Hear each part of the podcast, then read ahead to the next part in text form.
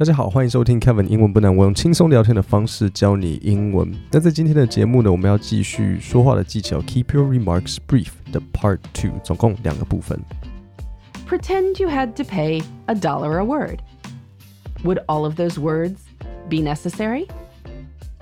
It's okay to write down notes if you don't think you will remember what you want to say.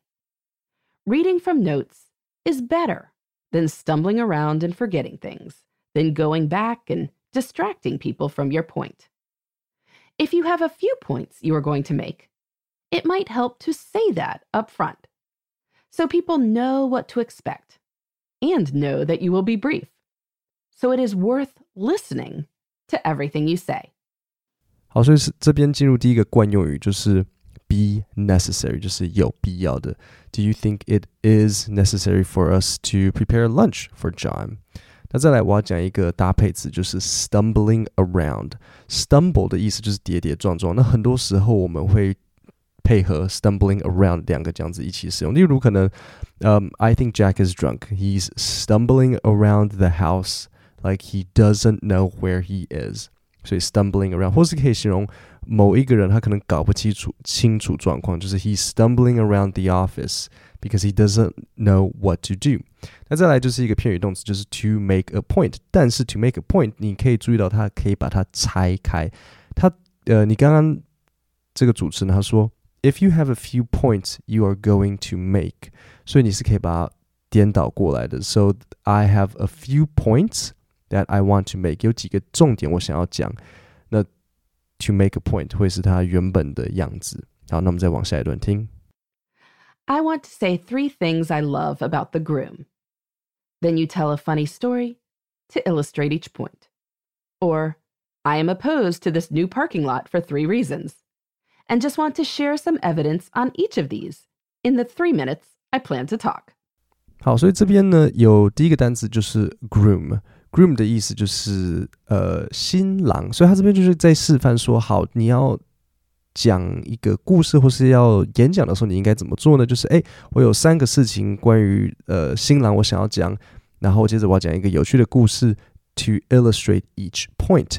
好，illustrate 的意思就是刻画或是描写，或者是他这边说，or I am opposed to。好，英文会说 opposed to something，就是说我反对某一件事情，opposed to。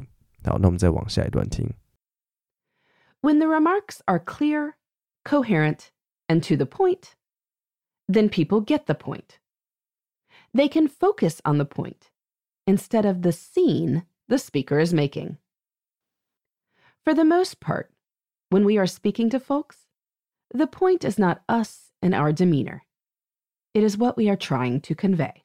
好，这边的几个单字，第一个是 coherent，意思是条理清楚的。例如，Despite being three years old，尽管三岁，My son is able to speak in a clear and coherent way。尽管才三岁，我的儿子他可以用条理很清楚的方式表达自己。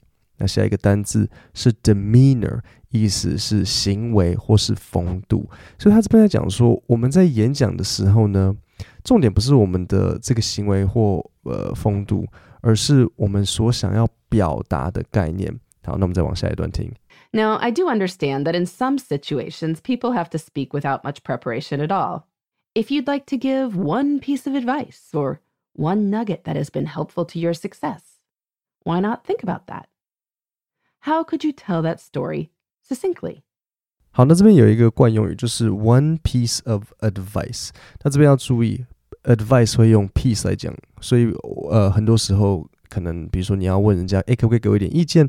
我们就会说，呃，What is the best piece of advice you can give college students？你可以给大学生最好的 advice 是什么？那这里另外有一个很有趣的单字，就是 nugget。所以他就说，If you'd like to give one piece of advice，你有如果有一个 呃，很不错的建议要给人家，或是呢，你有可能一个一个 nugget。什么是 nugget？nugget 就是像小金块，一一个金块叫做 a nugget。所以他就说，如果你有一个 nugget，你想要分享，就是是是，不是说你真的有黄金要发，是说你有一个呃很不错的一一个小观念，一个小 pebble 可以可以给人家，就是哎，我跟你讲哦，如果你想要可能成功，那你就必须要啊，成功成功，我一时想不出来啊，赚钱好了。如果你想赚钱，那你就要想办法帮人家解决一个问题，然后你解决的问题越大，你可以收的钱就越高，对吧？像这样子，所以这就像一个小小 nugget。那另外呢，鸡块的英文叫做 chicken nugget。这个我不知道是因为是麦当劳取名还是怎样的，我不知道是不是麦当劳先自创的。但是鸡块就是 a chicken nugget，OK？我记得有一次我一开始听到 chicken nugget，想说哈什么，然后后来才知道啊是鸡块。那因为我猜可能是麦当劳，因为 nugget 是像黄金嘛，对不对？然后他们的鸡块是不是以就是像也是颜色就是很像啊？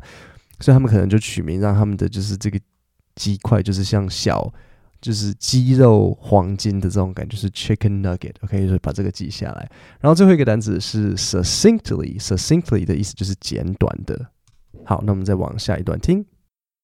When you think about what you want to say, you can make your point without the extraneous stuff that makes people stop listening.